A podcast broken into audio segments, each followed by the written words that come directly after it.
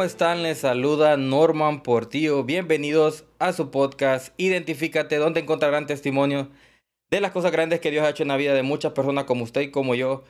Y que y podrán saber de esta forma que para el Señor no hay nada imposible. Les pedimos compartan y se suscriban en nuestras redes sociales y en todas las plataformas de podcast para que así podamos llegar a más personas. El día de hoy estoy muy feliz, la verdad que tengo un invitadazo, un amigo. Tengo poco tiempo de conocerlo pero siento que lo conozco de hace años. Es un ejemplo para mí, de hecho, porque incluso me da clases. Él es, es, doctor, es doctor, en teología, eh, se graduó de la Universidad CETI de Guatemala, también se graduó de la Universidad de, de, Colombia, igual ya vamos a entrar un poquito en detalle de qué universidades son.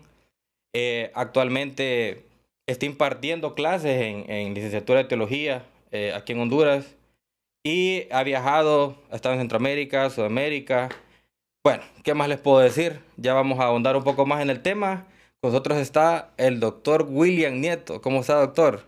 Muy buenos días, Norman. Pues muy contento y feliz de poder compartir con ustedes un tiempo tan especial. Sabemos que Identifícate es un podcast que va a edificar el cuerpo de Cristo. Va a ayudar para que no desmayemos, sino que continuemos firmes en la fe. Sé que es un programa que va a motivar el que el vivir la vida en Cristo es lo mejor que le puede pasar a cualquier ser humano. Amén, doctor. Qué, qué palabras, la verdad, gracias por esas palabras.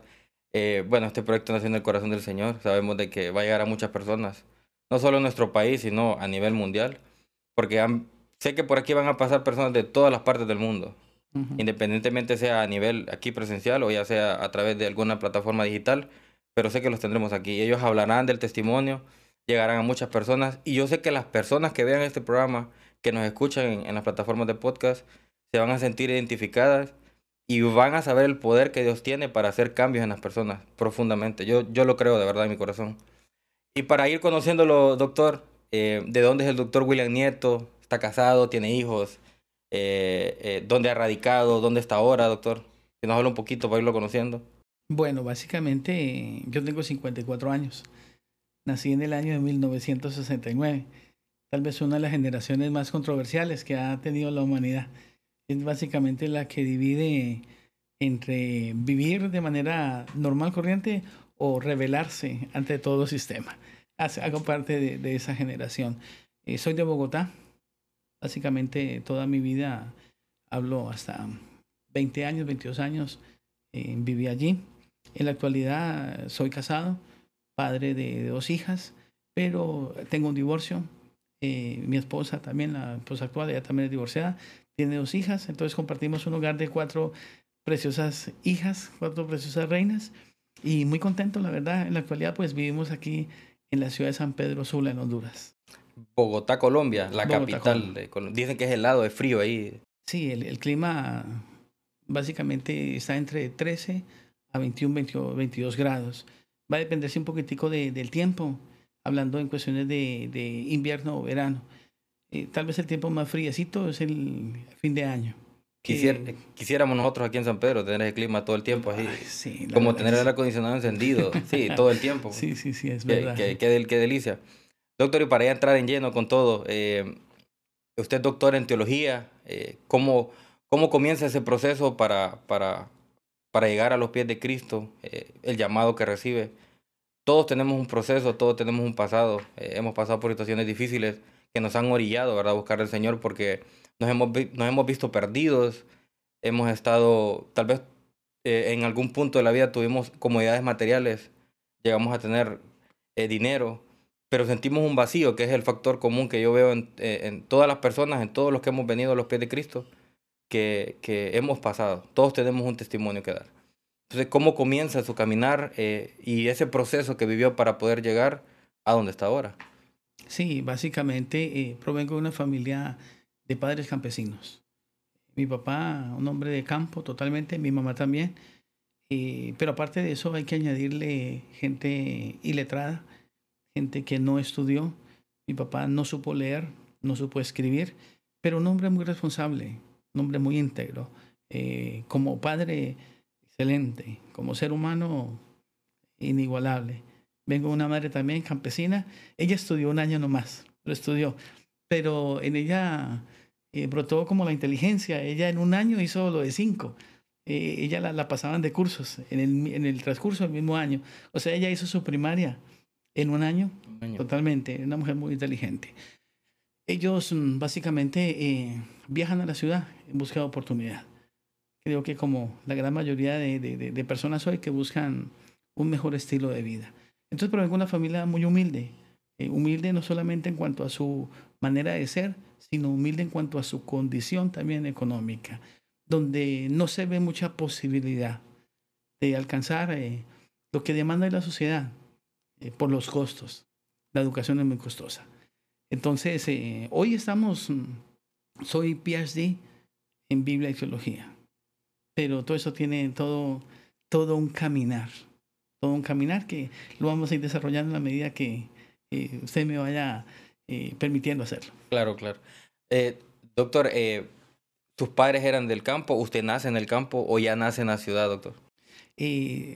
nazco en la ciudad gracias a, a, esa intervención de mi madre.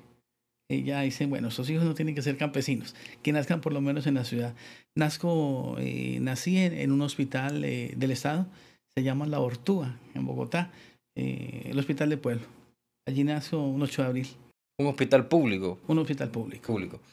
Eh, ¿Habían limitancias eh, todo ese proceso de su niñez? ¿Limitancias económicas? no sé, no tenían casa, pasaron por algún proceso o habían estabilidad económica?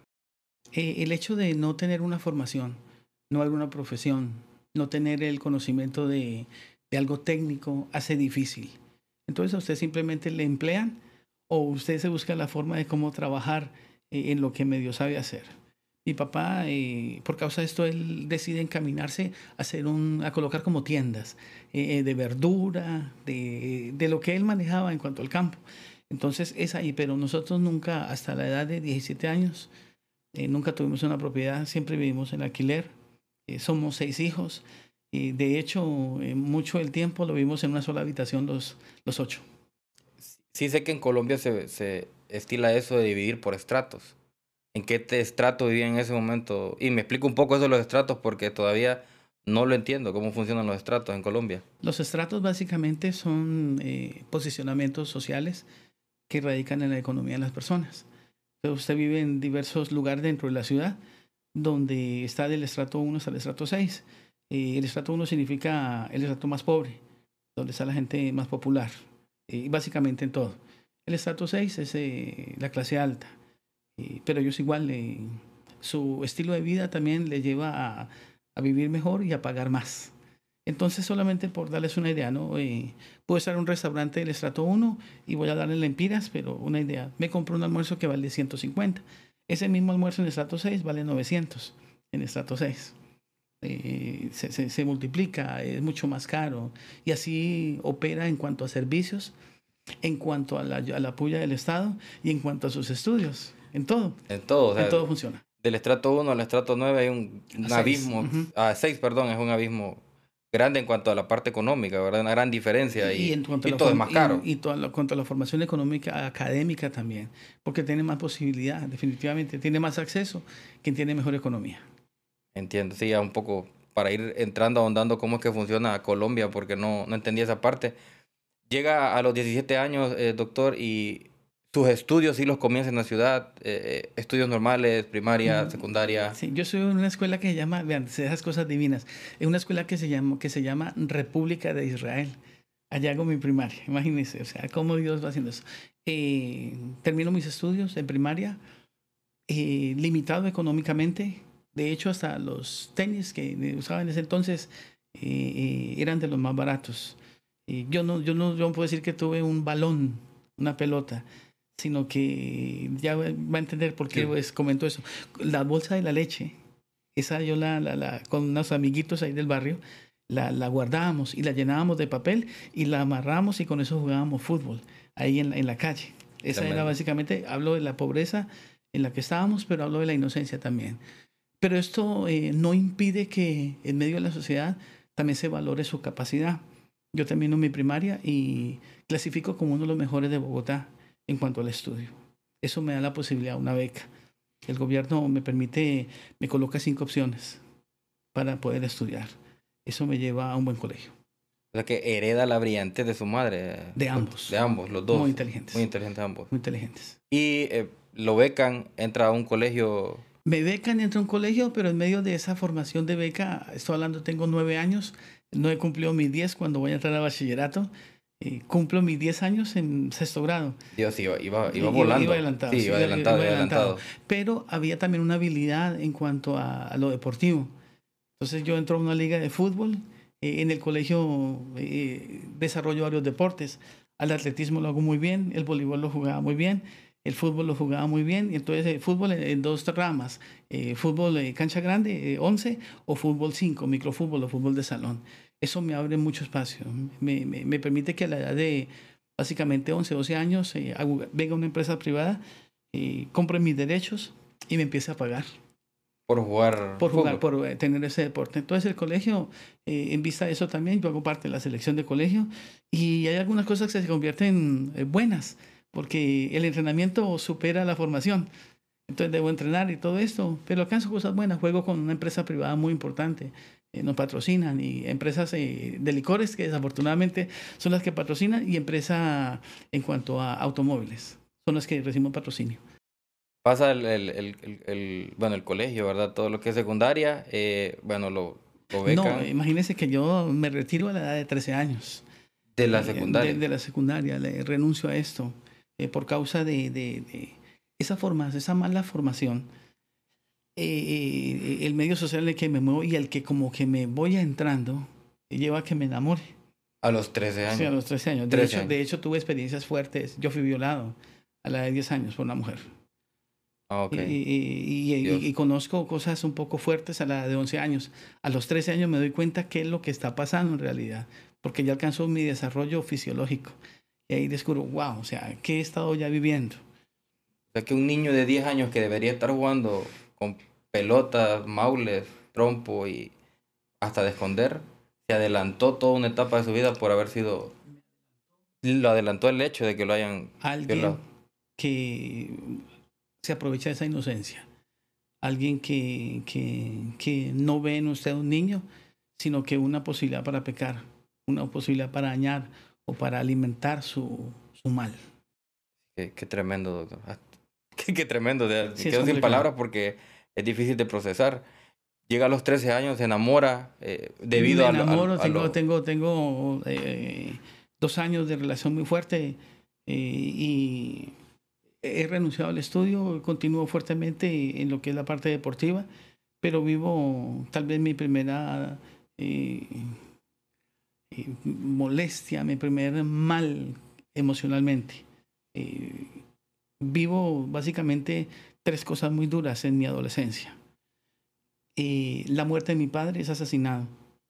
Yo vivo, vengo de un país violento, que en ese tiempo estoy hablando que está entre los dos o tres países más violentos del mundo de los países más corruptos en ese momento y donde la violencia sea parte del pan y todo el mundo se ha involucrado, desde el estrato 1 hasta el estrato 6. O sea, esto era parejo. Era parejo. Era parejo. Aquí no hay a quien salvar. Todo el mundo o es víctima o hace parte. Ahí no hay, no hay nada que hacer. En medio de todo esto, entonces, eh, eh, vivo tres efectos. El asesinato de mi papá. Él es asesinado. Eh, estoy a, a escasos 100 metros de ver a quien lo asesina, porque eso acontece una noche, un primero de agosto, siendo las 9 y 50 de la noche. Él lo asesina. Veo pasar al asesino. Eh, cerca donde el barrio donde yo eh, vivo hay un potrero, o en ese entonces. Yo corro para alcanzarlo, pero se me fue. Se escapó. Entonces eso se convierte en un trauma, se convierte en un dolor. Eso entonces añade eh, el que usted como que se aparte de, de, de su meta por alcanzar ahora cómo me desquito, ¿no? Como, como, la venganza, vengar. Cómo, cómo busco eso, sí, esa es una. La otra, vivo en ese mismo momento eh, la muerte de mi hijo. La muchacha está queda embarazada. Y, pero esperamos el niño con mucho agrado. Estoy en el parto del bebé. El niño nace, es un varón. Eh, lo tengo un rato, lo bañamos, pero como lo tenemos en la casa, el niño tiene un problema en cuanto a respiratorio. Se empieza a moratar Estoy como a unos 20 minutos de la, del hospital más cercano. Lo tomé en mis brazos y el niño muere en mis brazos. Tenía días de haber nacido. No, apenas media hora Ay, nacido. Dios.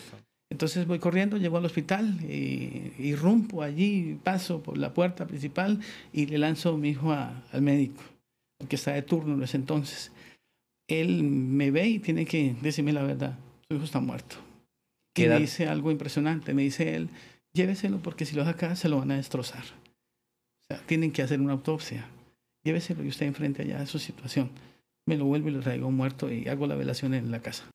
¿Qué edad tenía, doctor, cuando, 17 años. cuando pasa lo de su padre y cuando Pasa lo de mi hijo. de hijo? Pero seis meses después, esta mujer a la que amé tanto me engaña con mi mejor amigo. Y sufre del desamor, el- el- Eh, Sufro todo, todo, la- todo. la traición. eh, entonces a eso le añadimos la traición. Entonces sufre el, la orfandad, eh, sufre el, el- el- ver a su hijo morir y ahora sufre la traición. Tres cosas que se añaden. Hasta ese momento, doctor, su relación con Dios es nula o ya De tenía un conocimiento. No, de hecho mi familia no es religiosa, eh, de ninguna forma. Mi papá es un hombre eh, íntegro como persona, pero hasta donde yo me acuerdo, y de hecho yo solamente fui dos veces a misa, que me acuerde. La primera fui sin saber, me bautizaron. La segunda era una primera comunión en la que no estoy de acuerdo, pero precisamente por el medio en el que estábamos, totalmente religiosos, nada que ver. Sí, sí. No, no tampoco ateos ni tampoco militantes de otra religión. No, simplemente Dios, nada, no existe. Yo, yo creo que eso entra en el, en el título que nosotros a veces les ponemos a las buenas personas. Porque nosotros conocemos personas que no son religiosos, no van a una iglesia, pero que son buenas personas. Que usted los ve y son personas íntegras, ayudan a la gente, eh, no dicen una mala expresión. eh, son personas muy íntegras a- a- en cuanto a valores, en cuanto a principios. Y En cuanto a relación en- personal. exactamente, son, son muy buenas. Su mamá en todo ese tiempo, eh, ¿qué, ¿qué papel juega cuando le pasan todas las situaciones con su papá con su, y con su, con su hijo? Bueno, nuestro papá es el eje de la familia. Y hasta el punto que entonces mi mamá, ella queda viuda a los 33 años, seis hijos, una mujer muy hermosa en ese entonces, y su decepción la lleva a, abrirse a un nuevo mundo. Entonces también decide empezar a conseguir novios. Y novios, no solo a su edad, sino inclusive gente joven. Eh, es otro problema grave el que tengo que enfrentar, ver a mi mamá ennoviada. Eso no es fácil. Ver a su mamá tomar la mano con otro hombre que no es su papá, ver a su mamá que la abraza a otro hombre que no es su papá, ver a su mamá que la besa a otro hombre que no es su papá, eso no es fácil cuando hay valor en medio de la familia. Y eh, su mamá, bueno, comienza esa etapa porque a veces el hecho de haber recibido el impacto, ¿verdad? de La muerte de, de su cónyuge, de su papá, impacta psicológicamente también en las personas. Y en el comportamiento. Mi Claro. Mi, mamá transforma toda su vida. Ella se convierte ahora en una mujer que le gusta bailar. Ella se convierte en una mujer que le gusta el alcohol. Y consecuentemente mis dos hermanas, que las que me siguen, yo soy el mayor de los, de los seis, ellas eh, van las tres. Ellas empiezan a vivir ese, ese- esa especie de, de este nuevo mundo, esta nueva situación. Sí, es es complicado. Sí, la verdad que de incluso yo lo he visto, eh, he visto un par de, casos similares y al parecer se vuelve como algo común que el impacto psicológico que tiene a la hora de perder, no solo necesariamente eh, al esposo, puede ser un hijo, puede ser un hermano, alguien que era muy apegado, un padre incluso, y la persona se siente sola y ese vacío lo quiere llenar con salir a bailar, tomar, conocer personas, porque creen que de esa forma eh, van a superar ese dolor. Y sabemos que no es así, que solo es Cristo que nos ayuda a superar ese tipo de, de- vacíos. Usted eh, ve ese proceso de su madre, bueno, pasó el proceso de su papá, lamentablemente el de su hijo. ¿Cómo llega a los pies de Cristo y, y cómo supera toda esa, esa vida accidentada, podríamos llamarle, que tuvo desde, desde, la, desde que se salió del colegio a los 13 años y, y conoció a esta muchacha, su ex, ex amor, le vamos a decir? Antes de llegar a- al conocimiento del Señor, tengo que vivir eh, otra etapa. En medio de todo esto, yo alcanzo cierta popularidad y me convierto en alguien famoso en medio de, de- de la región donde estoy. Entonces yo llegaba a jugar y viene tal persona, no ya me apodo, viene tal persona, va a estar ahí, esa elección y todo eso. Entonces, claro, eso, eso generaba, eh, yo con otros muchachos somos eh, de los poquiticos que de esa, de esa zona de Bogotá eh, somos conocidos. Entonces eso nos hace un poquito famosos, llamémoslo así, en medio de nuestro círculo. Cuando vivo esta situación de la pérdida en estas áreas, me involucro en pandillas. me involucro en un grupo delictivo. Y básicamente somos casi 70 jóvenes que hacemos, los que integramos un grupo donde eh, por, por, pequeños eh, cinco o seis personas se manejan cosas. Unos roban carros, otros asaltan, otros entran a apartamentos. Ahí se vienen cosas diferentes, pero hay tres que básicamente dominan. Yo hago parte de esos tres, por popularidad, no por maldad, sino que a la hora de que eh, mi mundo es transformado, eh, ese, ese, ese, ese, reconocimiento popular que tiene eh, lo hace líder. Entonces rápido llega. Me convertí en uno de sus líderes. O sea que usted pasa de ser jugador de fútbol por su popularidad, entra a la pandilla. Así pasa, en ese orden. Sí, en ese orden, eh, no tanto como algo así escrito, sino el mismo grupo se encarga de colocarlos en un lugar. Entonces, cualquier situación que se veía, mire qué tal cosa va a pasar, bueno, eh, todo lo que se maneja dentro de este ambiente. Y dentro de la pandilla, doctor, ¿qué, qué situaciones vivió que, que, que diga, bueno, esto, o, o, diga, no, yo no puedo seguir aquí porque esto, hay mucha maldad, estamos haciendo cosas que yo no estoy de acuerdo, o cómo fue ese proceso dentro de, de, de esa organización? Una de las cosas que uno aprende en medio de todo esto después que sale o que ha experimentado la vida, eh, uno comprende que eh, es difícil ver el bien y el mal. Eh, usted se ajusta a, lo que está experimentando. Y lo convierte como en un mecanismo de defensa, lo convierte como en un estilo de vida. Y entonces esa sensación de entender que es bueno o es malo, no, simplemente es su estilo de vida. Usted lo ve así. Entonces, eh, por el contrario, a la medida que ustedes eh, abarca o alcanza más, pues hace, o sea, qué bueno, porque el grupo está alcanzando más. Están los que roban, les va bien. Están los que son apartamenteros, les va bien. Están los que atracan, les va bien. Están los que están contratados para hacer sicariato, está bien. Y si ninguno le va mal, todo le va bien, pues significa que ese estilo de vida vale la pena. Aparte de eso que le da poder, ¿cierto? Eh, claro. Le da estatus, genera eh, admiración. Esto, cuando la mente está entenebrecida, se recibe con como algo que es bueno, que la vida desde esa perspectiva vale la pena. Ahí no conozco al Señor todavía.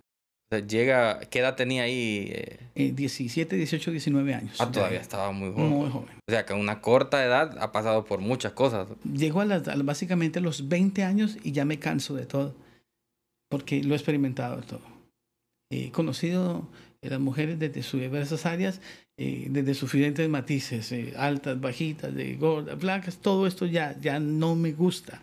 Eh, no fui borracho, porque parte de, de, No tuvo vicios, ¿no? No, par, parte de precisamente ser líder es que usted tiene que guardarse, tiene que cuidarse para manejar bien las cosas. Solamente nosotros nos embriagábamos tal vez cuando nos íbamos los tres a otro lugar donde nadie nos conocía, donde totalmente ajenos al asunto, pueblitos por allá, en otros departamentos, allá llegamos en nuestra fiesta. Pero en el lugar no se puede hacer eso porque da usted lugar a que lo maten. ¿Qué fue lo más eh, o duro, difícil que le tocó o presenciar o, o, saber? Tal vez no lo vio con sus ojos, se lo contaron dentro de la pandilla. ¿Alguna situación difícil que haya, que haya escuchado o visto? Sí, eh, básicamente a veces en las apuestas. Eh, eh, vi asesinar a amigos, eh, vi amigos asesinar a otras personas.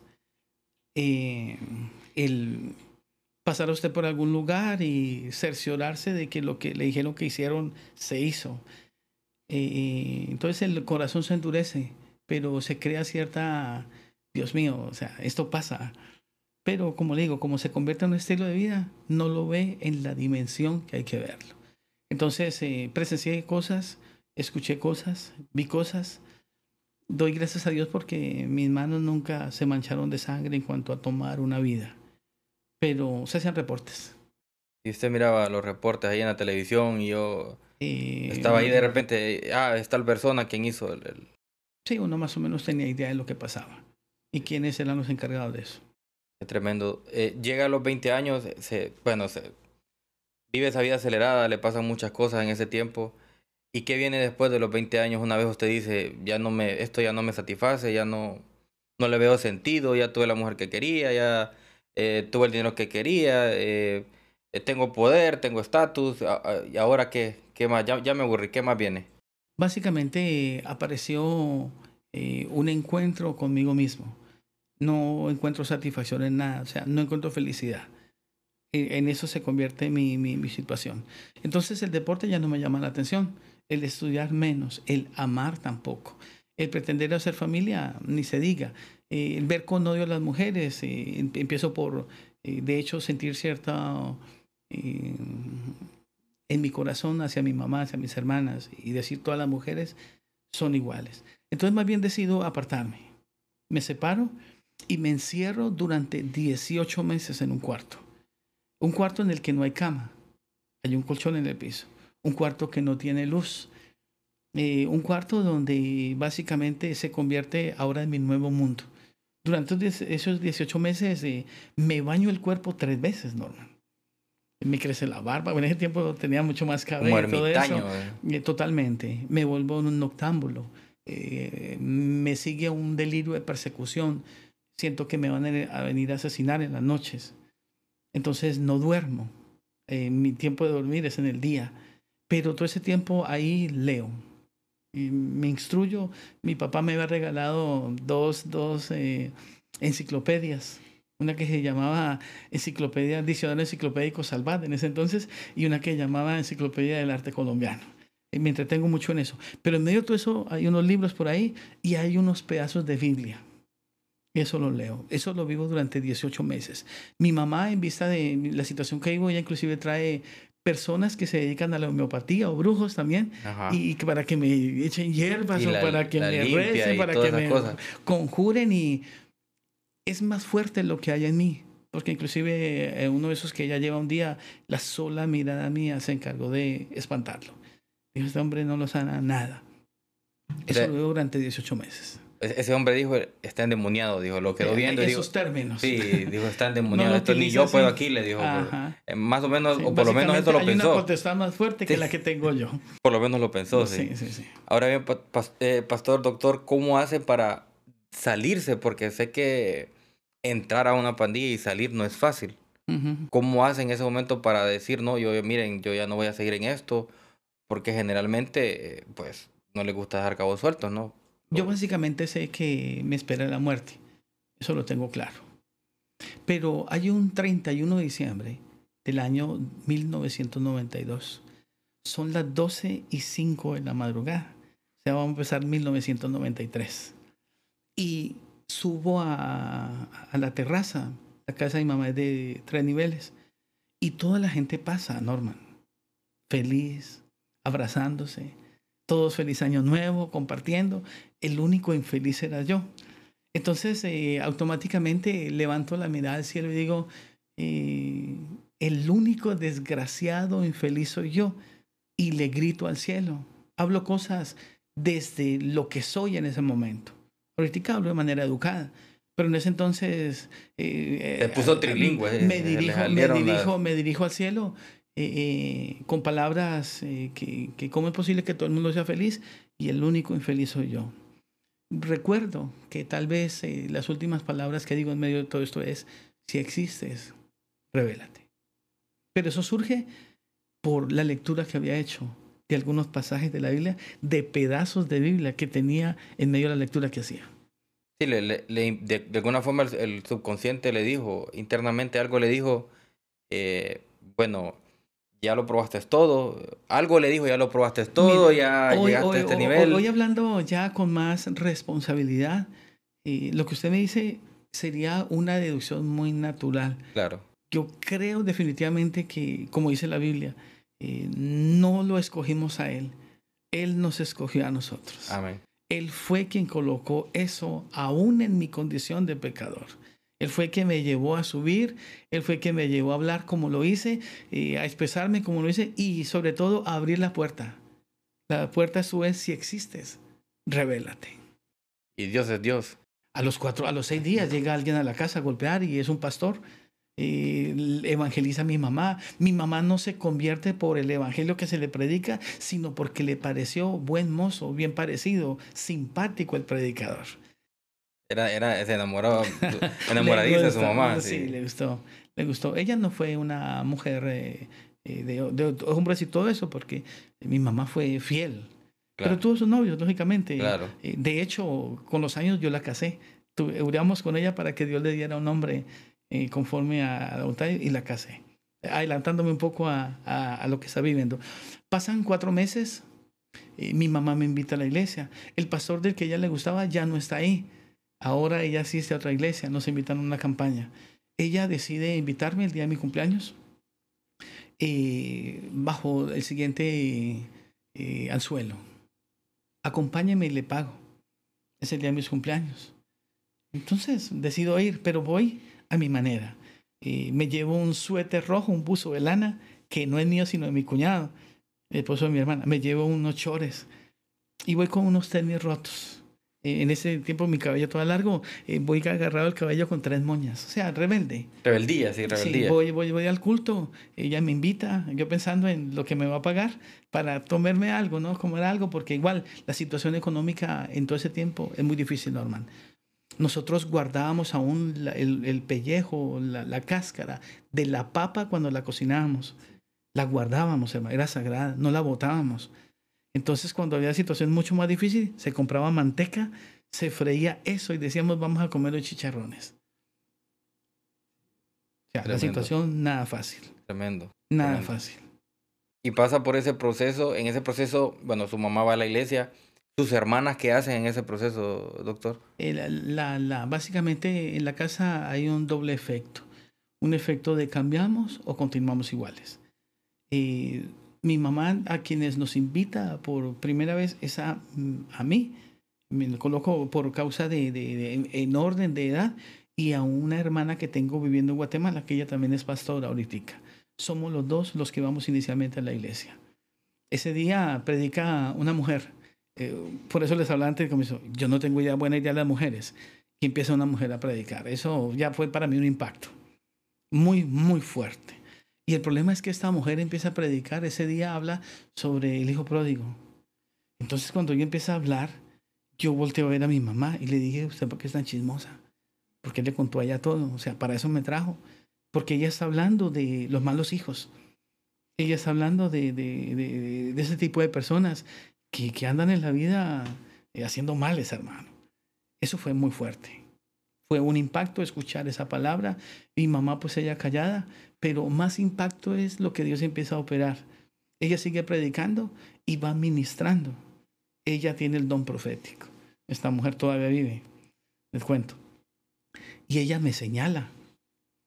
Y dice, en ese tiempo tengo apenas 22 años, ¿no? El joven de buzo rojo, Dios lo llama. Yo volteo a ver y, Dios mío. Eh, Dios mío es una expresión normal, pero ahora soy yo. Entonces eso que usted piensa adentro, esa vieja que tiene conmigo, hermano. Mi mamá le contó algo. sí. No, y ya, y yo, ve, ya, ve yo- toda la multitud de personas y, y, y ¿por qué a mí? yo ya he peleado con mi mamá, o sea, estoy ahí porque, bueno, me, me detienen los 5 mil pesos que me va a dar en ese entonces, hablo pesos colombianos. Entonces, eh, pero esta mujer sigue predicando, pasa ministrando, pasan como unos 5 minutos y se vuelve a dirigir a mí, se baja del púlpito. El joven de buzo rojo, Dios lo llama y sigue predicando. Pasan como otros cinco minutos y ya ella también no sé qué pasa, motivada por Dios, y le dice, Dios lo llama, levántese o voy y lo saco. Así. Entonces ya yo también ya se me salió, ya no resistí más y me levanté. Mire, yo aquí estoy invitado, aquí eso y lo otro, pero si el Dios de ustedes existe, otra vez la misma, la misma pregunta, que se revele ahora a mi vida. Y le doy 20 días para hacer esto. Hay una cosa a la que le tengo miedo y solamente él la sabe. Tiene que ver con la muerte. Entonces, eh, eso me enseña que el hombre es quien determina ante la caballerosidad de Dios y ante su visitación en qué momento Él puede intervenir en la vida de nosotros. Él no entra sin permiso y no entra porque otro quiere. Él entra porque usted, yo, nosotros debemos abrir la puerta, pero se debe expresar. Se debe expresar. Amén. Esa, esa valentía de, de pararse y, y, pues de, de confrontar a la, a la pastora, ¿no? Y, y de decirle, bueno, que sea el Señor quien... Y también lo veo como una valentía de parte suya de levantar la mano contra Dios, ¿verdad? Porque en otro Dios lo fulmina y te vas a morir ahí, porque ¿quién sos vos para, Sí, para, estarme, retarlo. para estarme retando si no sos nada? Pero Dios en su, en su amor infinito, ¿verdad? Dice, no, yo tengo un plan para ti y va a comenzar y, y ya lo tengo escrito. Pasan 20 días. O sea, vuelvo y digo, determina uno su visitación y la plenitud de él. Pasan 20 días, yo salgo al parque que queda cerca a mi casa y no sé qué pasó, pero ese parque está vacío. Voy a pasar yo por el camino y aparecen ahora los que son los tres líderes. Yo sabía, amigos. Sí, yo sé ya que venían. Entonces yo volteo para todos lados. De hecho, en el, en el parque hay tres entradas nomás. Y no hay por dónde salir. Ya.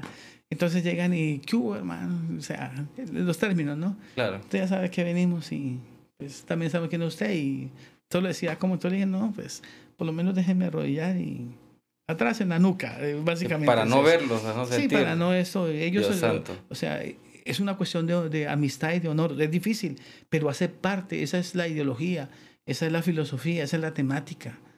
Así es. O sea, la gente no entra eh, sin tener convicción de lo que puede pasar. Usted sabe que se enfrenta. Eh, en el caso mío, yo salgo, renuncio, así como entro, salgo. Eh, hay una consecuencia, sé cosas, conozco muchas, muchos movimientos.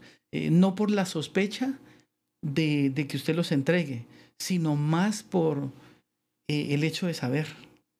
Sí, por la información que maneja. Entonces eh, uno de ellos eh, saca su pistola y la coloca en la sien. En Colombia hay unos términos que se utilizan para arreglar cuentas. No me pregunte qué pasó porque le diría mentiras. Solo sé que el que está por encima de los otros dos dice, ¿sabe qué? Me da mi, mi apodo otra vez, todo bien. El término todo bien allá significa las cuentas quedaron arregladas. Entonces yo no pienso en este hombre. Lo primero que se me vino a la memoria es, fue madre. Dios estuvo ahí.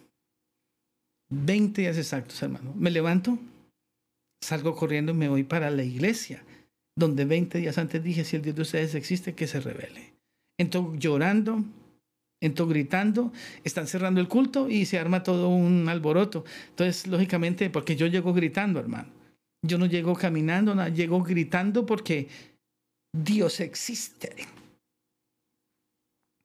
Se ha revelado. Se ha mostrado. No es una... Alguien me dijo, yo no puedo decir, es que me convencieron, eh, me sentí obligado a confesar. No lo viví porque yo sé quiénes son ellos. Pero veo que eh, el Dios de paz, el Dios de la reconciliación es más fuerte que el enemigo lo derrota, lo coloca al servicio precisamente aún de su propia iglesia. Llego, hago, ese alboroto, entonces al final, ah, ¿qué pasó? Eh, el Dios de ustedes existe. Y hizo un pacto, yo hice un pacto con hoy como varón voy a responder, ¿qué tengo que hacer? Levanto mis manos y hago mi oración de fe. A partir de ahí, mi vida, la verdadera vida, la verdadera felicidad, empieza, Norman. A partir de ahí. Eh, la... Sale corriendo a la iglesia, doctor, y ¿quién lo recibe en la iglesia? ¿Está la misma pastora quien le dijo? No, está el, pastor, Señor te llamó? Está, la iglesia, están los líderes. Ahí es un culto, llega un culto normal. ya no hay campaña. Sí, es que 20 días exactos. Yo salí 20 días antes a la hora de culto, en una administración, 20 días exactos vuelvo. No sé si segundos o minutos exactos, pero básicamente 20 días yo determiné su visitación. 20 días exactos llego a la iglesia gritando. El culto lo están cerrando. Entonces, eh, el cierre del culto es, se convirtió fulano de tal. Dios santo. Ese es el impacto que, que se crea. Eh, pero no estoy pensando, ahorita lo pienso por lo que pasó, estoy pensando es en lo que en mí se hizo. Amén, qué, qué poderoso el, el, cómo Dios planea, porque obviamente los caminos del Señor, Isaías, no son nuestros caminos y sus pensamientos no son nuestros pensamientos y cómo Dios arma todo el rompecabezas para que usted justamente en ese día llegue a sus pies, en medio de incluso, porque uno pudiese decir, no es que me da pena porque hay mucha gente, usted no pensó en la gente, no pensó en la gente que ve en la iglesia, en la calle, usted llegó y dijo, Señor, aquí estoy, hoy me dedico a servirte.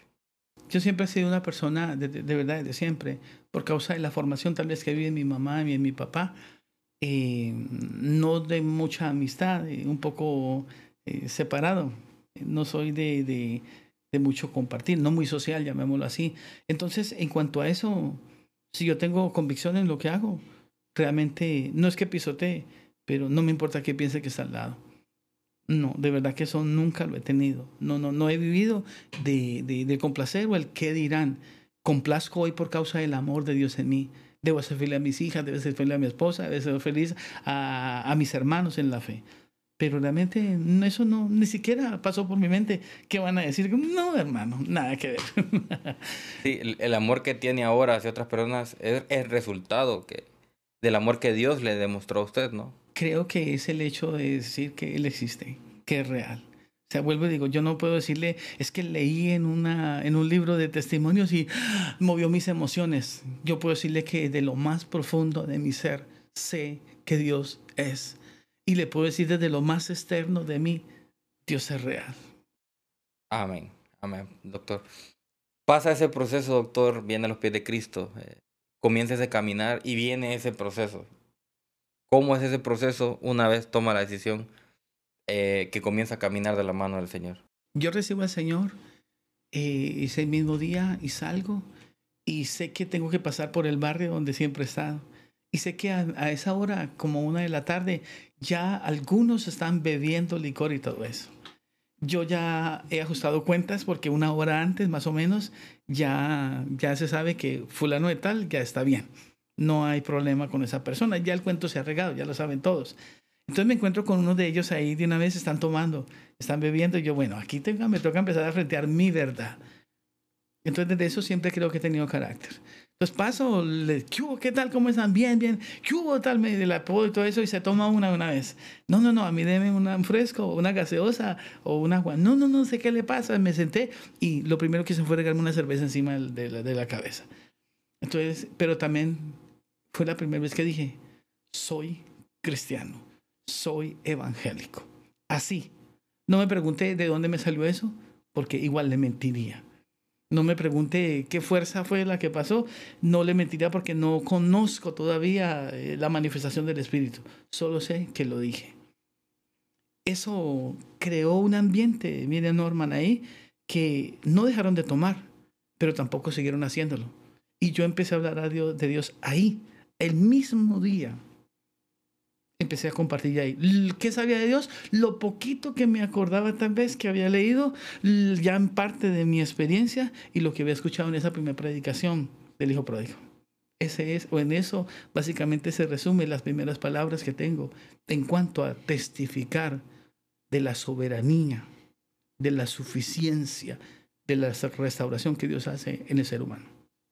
Podríamos decir que ese cambio que usted tiene es completamente radical. Una vez saliendo de la 100%. iglesia, hay un antes William Nieto y hay un después William Nieto. 100%. Sé que soy débil y le digo a mi mamá, eh, no me deje salir a la calle, porque si me dejo salir, caigo. Le digo, deje la puerta con candado. Solamente voy a ir a culto, solo voy a ir a reuniones de la iglesia, pero no me dé las llaves ni abierta la puerta. Así durante seis meses. Entonces, durante esos seis primeros meses, Mire, la Biblia se convirtió en lo más precioso después de Dios.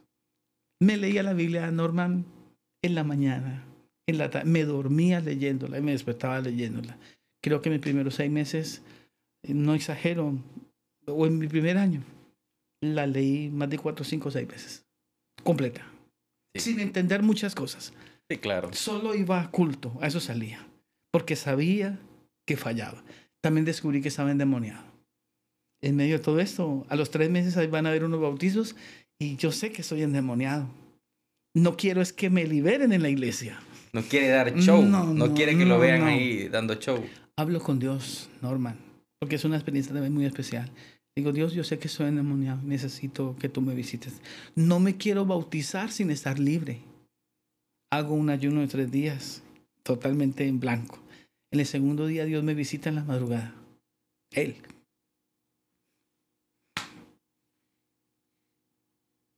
son momentos muy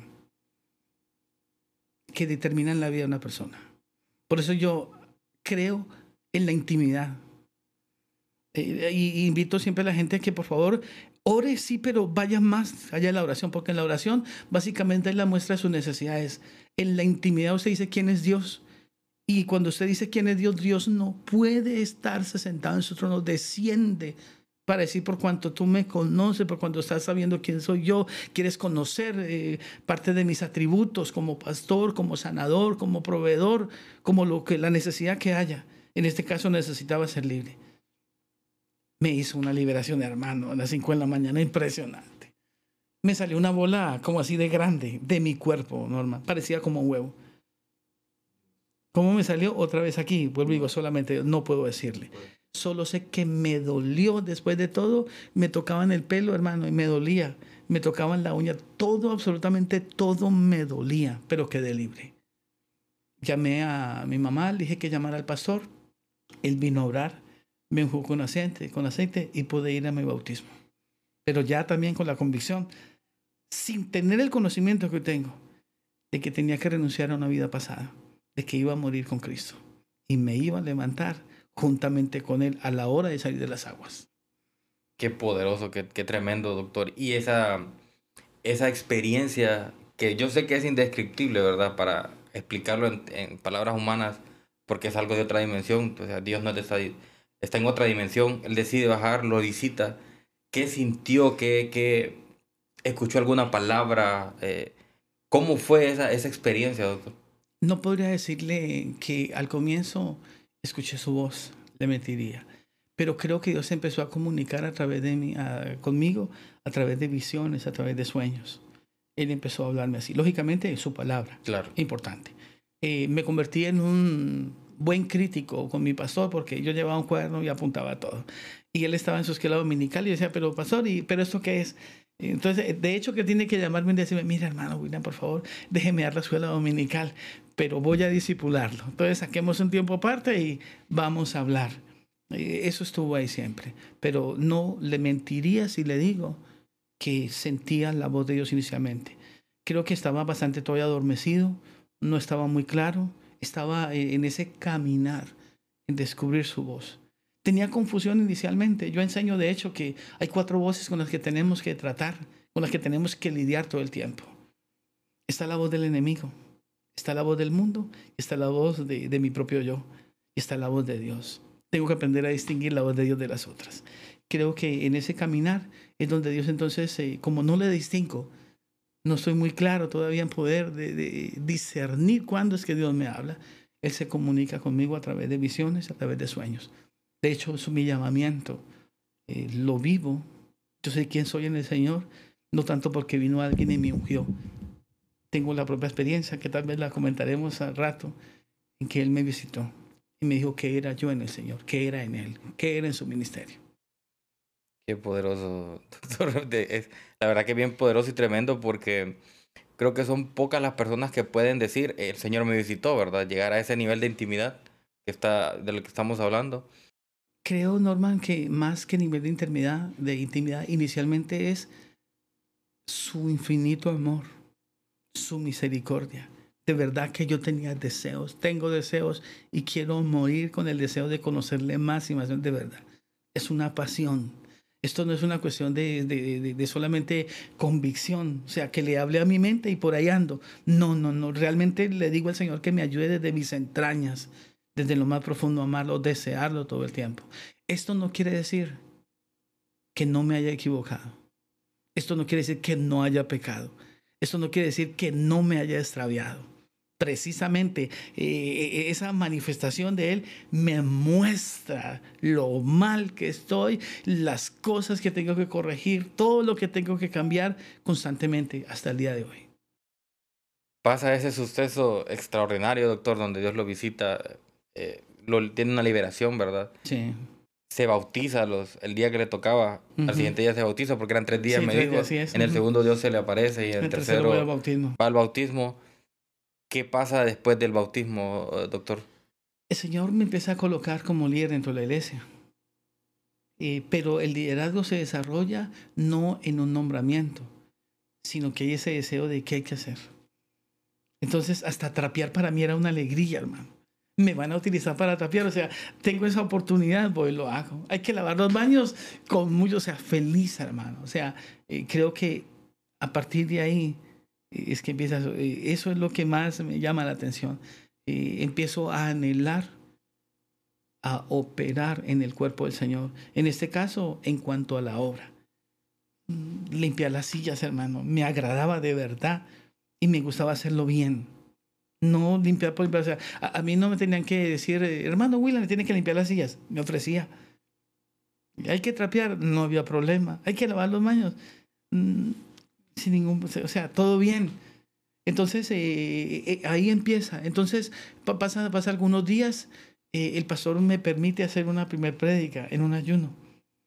Me dice, hermano William, a ver qué pasa, porque ya como me está discipulando así, entonces a veces me hace preguntas Recuerdo que la primera pregunta que me hizo con respecto a un pasaje, me leyó es donde dice el Señor Jesús, hermano, ¿qué entiende por lo siguiente? Me dice él, toda potestad me da en el cielo y en la tierra.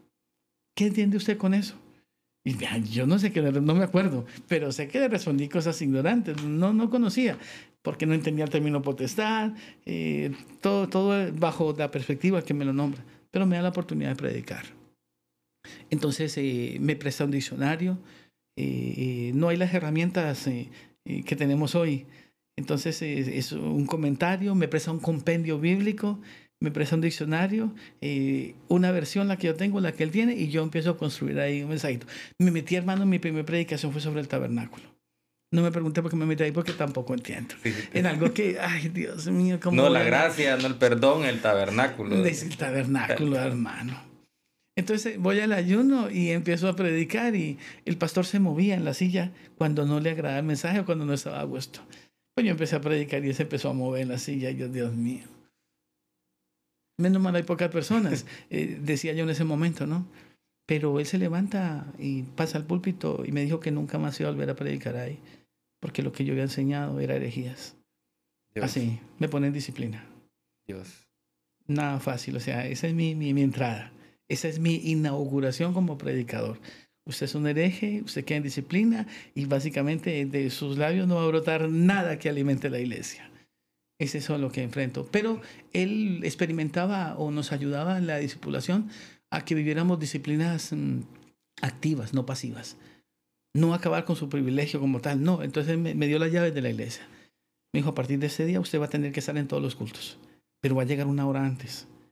Si está limpia la iglesia, eso va a orar, va a interceder para que Dios se manifieste. Y se va a ir una hora después porque va a dejar arreglar la iglesia para el siguiente culto. Esa fue su disciplina. Entonces, eh, como que hacía parte de, lo que yo hacía. Entonces solamente noté como pérdida. la predicación no, no, no la entendía, no la comprendía ah, como la comprendo hoy. Él tiene que viajar, tiene que ir a los Estados Unidos. Y se va, se va con su esposa, vuelve y la primera persona a la que manda a buscar es a mí. Tráigame la mano, William. Apenas yo estaba casi como medio traumatizado, porque cuando me llama dije, Dios mío, me va a expulsar de la iglesia. Entonces empecé a revisar qué hice yo, porque si por predicar. Me va a regañar, me va a volver a no, yo pensé que me, no, yo pensé que me iba a expulsar. no, me saca, me saca. sí, me va a sacar. Entonces yo fui caminando y estuve examinando. Eh, hice lo que me mandó, Sí, eh, fui responsable en lo que me dijo que tenía que hacer, llegar una hora antes, limpiar la iglesia, interceder, sí, todo eso fui responsable. Entonces iba como con la conciencia limpia. Entonces mm, llegué a su apartamento, me abrazó y se puso a llorar. Queda usted show. ¿Qué pasó, Dios mío? Perdóneme, hermano William. Fue lo que me dijo. Porque eso que usted predicó me lo dieron por una semana en Puerto Rico Usted habló cosas que yo no sabía. ¡Wow! Y le cuento esto, me dijo él, porque me voy de la iglesia, me dieron una oportunidad. Es una oportunidad para mí como ministro, es una oportunidad para familia. Voy a mejorar mi situación y la iglesia se queda sin pastor. Esas fueron sus palabras. Eso me contó. Al día siguiente él comunica esto a la iglesia. Yo estoy en, en el ejercicio del liderazgo, pero estoy en disciplina. Pasa como un mes, mes y medio y hay una convocatoria para, de parte de los ancianos, a quien elegimos como pastor. Entonces llaman a la Junta Nacional. La Junta Nacional llega y preguntan, ¿hay en medio de ustedes alguien que coloquen como pastor? Entonces se levantan los ancianos y, postulan a tres personas. una de las ancianas me postula a mí, estando en la condición, y estoy hablando que tengo apenas seis, ocho meses de, de, de, de, de haber nacido. A preguntarle eso yo cuánto tiempo tenía de haber estado en el proceso. No, no, ahí es, ahí, es eh, quién quiere ser pastor. O sea, a, a quiénes ven cualidad para eso. Me postularon a mí, hermano, una vez. Entonces los- los- la, la Junta Nacional eh, está de acuerdo con eso, se ayuna por 20 días, a los 20 días llegan ellos, eh, se selecciona, quedamos solamente dos, se vuelve a hacer otro ayuno y llega el día de las votaciones. Tal vez 95, 96% de la iglesia se inclinó a quien le está hablando. Y comienza ese proceso como pastor de... ¿Cómo se llamaba la iglesia a la que pertenecía? Discípulos de Cristo. Discípulos de Cristo. Y comienza como pastor ahí, comienza su, su, su Empiezo como pastor con una membresía como de 25 miembros el día que recibo como pastor, pero como a los 15 días no quedan sino 5 o 6. Porque el que está, pues, es neófito, es muy joven, ¿cómo va a aconsejar un matrimonio? ¿Cómo va? Y está esa experiencia eh, agridulce de que él fue esto, él fue esto, él fue esto. Viene de una familia que es esto y esto y esto. Nuestra familia dio de qué hablar, Norman, en la región. Sí, con- conocían su pasado, lo habían Totalmente. visto, lo habían visto. Y el de mi familia. Sí, y se sentía acusado, así que lo Totalmente, señalaban. Totalmente. Claro, claro que sí. Eh, ha sido un proceso complicado, eh, bueno, accidentado de su vida desde, desde muy pequeño. Eh, sé que hay muchas cosas más por hablar. Eh, aquí falta mucho por recorrer. Podemos hablar de más temas que yo sé de que tiene para, para hablar. Eh, pero eso lo vamos a hacer en un próximo episodio. doctor. Vamos a dejarlo aquí para que la gente vuelva otra vez a sintonizarnos, nos vuelva a ver y, y termine, y termine de contar su historia. Posiblemente en un segundo episodio, o puede ser en un tercero, un cuarto. Y sabemos que van a haber más episodios con usted, no solamente por su testimonio como tal, sino porque hay muchas cosas más por aprender. De un gran hombre como usted, la verdad que Dios ha hecho grandes cosas en su vida. Sé que eh, se está dedicando tiempo completo ahora a, la- a prácticamente ser maestro, a ser pastor. Anda viajando, invitado en varias iglesias. Y, sé que muchas cosas vienen. Pero solo para dejar picadita a la gente así y que yo sé que se van a volver a, a conectar en otro episodio. Así por encimita, doctor, a grandes rasgos. Doctor en teología y hacia dónde va. Con eso vamos a cerrar. Básicamente, dentro de la demanda que Dios hace con respecto a mi vida y el encontrar su voluntad, es hay que hacer discípulos. Me dio un número mínimo para hacer. Básicamente, así como a uno le dio cinco talentos, ahí me dijo, tienes que establecer tanto número de discípulos. Voy a hablarle más adelante. Claro, claro. Eh, entonces, eh, debo, eh, mi teología ha madurado en la medida que también eh, he estudiado que ha ayudado en parte, en otras no ha ayudado, pero por el contrario genera un mayor carácter, crea un espíritu más fuerte en cuanto a la mansedumbre, que hay una mala interpretación con respecto a eso, y hoy, hoy más que nunca le pido al Señor que ojalá pueda eh, no en el día, sino todas las 24 horas, poder estar cerca a su palabra y hacer la interpretación correcta para poder dar a la iglesia el alimento que es la palabra de Dios. Amén, amén. Ahorita, doctor, en este tiempo, eh, no sé, bueno, yo soy parte de sus clases de teología, ¿verdad? Porque estamos cursando la facultad de licenciatura. Eh, est- está teniendo también eh, tratos con una radio de Colombia, que ahora las clases las hacemos en vivo y es un poco más interactiva. Eh, ¿Cómo se llama la, la radio, doctor? Una luz de esperanza también. Y también está la Mm. luz, eh, la luz del Evangelio, También la luz del Evangelio. sí, de una radio de Colombia. Mire, de hecho, dentro de lo que Dios nos ha prometido, eh, vamos a impactar a través de los medios. Creo firmemente en este canal. Creo firmemente en Identifícate. Y por eso estamos aquí. Creo firmemente, de hecho, nosotros estamos también trabajando en esto. Entonces, eh, eh, Norman, creo que yo realmente, si me pregunta a mí, creo que estoy en el amanecer del ministerio. Creo que hasta ahora estoy así tal vez como el apóstol Pablo, apenas están cayendo las escamas para saber hacia dónde vamos.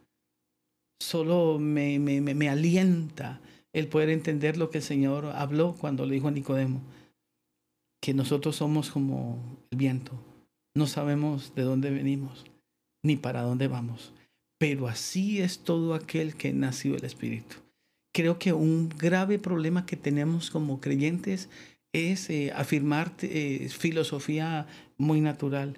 ¿Cuál es su meta? No. De verdad, Norman, no tengo meta. Voy a ir hasta donde el Señor me lleve. Eso lo tengo claro. ¿Cuál va a ser eh, el final de mi carrera? No tengo una idea. Pero lo que vaya saliendo y si podemos tocarlo en cuanto a medios, lo que vaya el Señor enseñando, mostrando a través de su palabra y poder comunicarlo a la iglesia. El, llegar al punto donde, como Él habla en Juan, que el Espíritu Santo nos va a guiar a toda la verdad. Entonces, Norman, no le podía decir, hasta allí quiero llegar. Quiero que mi meta, de verdad, con humildad se lo digo, es hasta donde el Señor me lleve. Como persona tal vez podría darle alguna idea. Claro pero como, como hijo de Dios, eh, casi sería decirle, hasta aquí vamos a llegar, oh Dios. No, no, quiero ir de verdad, de verdad, hasta donde el Señor nos lleve. Sí, es poderoso y tremendo. Eh, eh, creo que cuando le damos nuestra, bueno, le entregamos nuestra vida al Señor, ¿verdad? Y Él va dando la pauta, Él va dando, Él va abriendo las puertas, Él va abriendo ese sendero por donde quiere que vayamos. Porque vuelvo a lo mismo, sus pensamientos no son nuestros pensamientos. Así de sencillo. Y aunque no nos guste, si el Señor nos lleva por una senda y dice, no, yo tengo un mensaje para acá, ahí tenés que ir. Y de verdad, doctor, que estoy agradecido por su tiempo. Eh, ya para ir cerrando, doctor, unas palabras que quiera decir a todos nos escuchan y nos ven de, ese poder, de ese cambio, algo que, un versículo bíblico que impactó su vida y que de ahí en adelante su vida no volvió a ser igual. Tal vez de los versículos que me ha impactado últimamente que han sido mucho más fuertes están en la, en la segunda carta de Pablo a Timoteo. Y esto lo dirijo a los ministros. Estamos en un tiempo eh, difícil, donde prolifera eh, la palabrería, donde prolifera la filosofía, donde prolifera las propias metas, los propios sueños, donde prolifera el egoísmo, donde prolifera el egocentrismo. Y, tal vez ese pasaje es de los que eh, me llenan y, me retan. Está ahí en la, en la segunda carta de Pablo a Timoteo, capítulo 4. Dice, he peleado la buena batalla, he acabado la carrera, he guardado la fe. Quiero que el último día que el Señor me tenga con vida, si no ha venido antes, pueda decir esto. Y sé, sé que no he peleado todavía la buena batalla, estoy haciéndolo. Sé que no he acabado la carrera, y todavía en cuanto a la fe, oh, Dios mío, tengo que seguir guardándola. Eso, ese pasaje es al que quiero invitar a los ministros. Esa debe ser la finalidad del ministro y debe ser la finalidad del creyente. Que cuando Él le llame, pueda decir, Señor, estoy listo porque he peleado la buena batalla. He acabado la carrera y he guardado la fe. Por lo demás está, dice ahí enseguida, la corona de justicia que tú has preparado a quienes te han guardado para ti. Amén, amén y amén. Eh, doctor, la verdad que ha sido un privilegio tenerlo aquí. Sé que vamos a hacer otro episodio. Le agradezco por su tiempo, la verdad. Gracias, amigos, por quedarse con nosotros hasta el final. Eh, bueno, les pedimos compartan y se suscriban en las redes sociales, en todas las plataformas de podcast, para que podamos llegar a más personas. Y recuerden que lo que para el hombre es imposible, para Dios todo le es posible. Nos vemos en el próximo episodio.